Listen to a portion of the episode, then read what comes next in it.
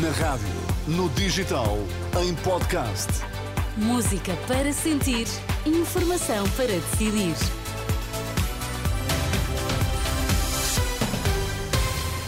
No arranque da edição das seis, os destaques que marcam a atualidade. Bom dia, agricultores continuam em marcha esta sexta-feira.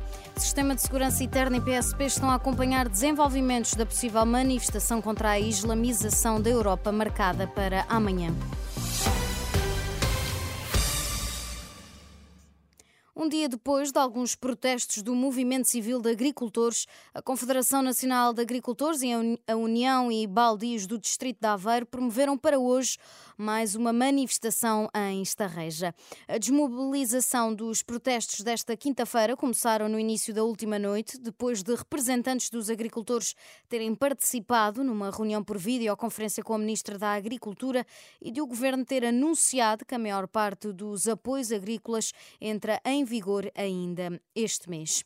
O Sistema de Segurança Interna e a PSP estão a acompanhar os desenvolvimentos relacionados com a anunciada manifestação contra a islamização da Europa, marcada para amanhã em Lisboa e que já foi proibida pela Câmara Municipal da capital.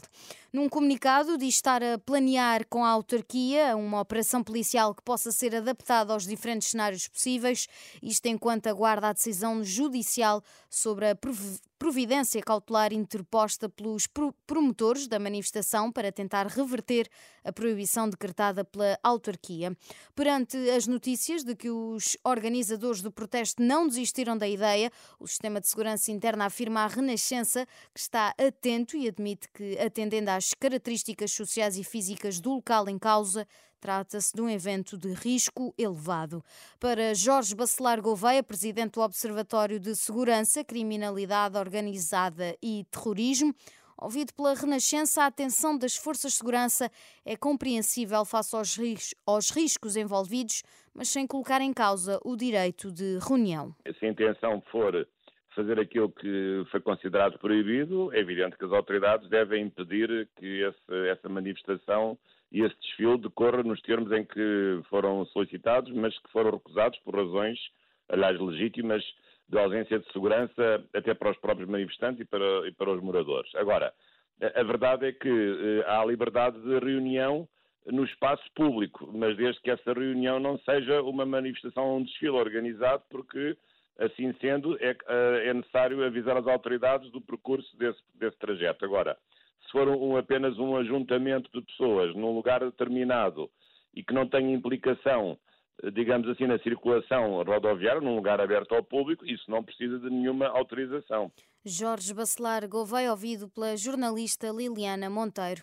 Novos radares fazem disparar receitas do Estado com multas. É a manchete da capa de hoje do Jornal de Notícias. O Estado conseguiu arrecadar 96 milhões de euros em multas do Código da Estrada no ano passado. O valor mais alto dos últimos 14 anos. De acordo com o JN, o último relatório de sinistralidade relativo a outubro aponta que as transgressões ao Código da Estrada são maioritariamente de excesso de velocidade. Operação Marquesa, a defesa de José Sócrates considera nula a decisão do Tribunal da Relação de Lisboa que determinou o julgamento por 22 crimes. Segundo avança a CNN Portugal, o requerimento apresentado pelo advogado de Sócrates reclama a redistribuição do caso a um novo coletivo de juízes, uma vez que duas das três juízas responsáveis pelo acórdão da semana passada deixaram de pertencer à relação de Lisboa em setembro. Uma foi para o Porto, outra para Guimarães, pelo que não teriam competência para assinar a decisão.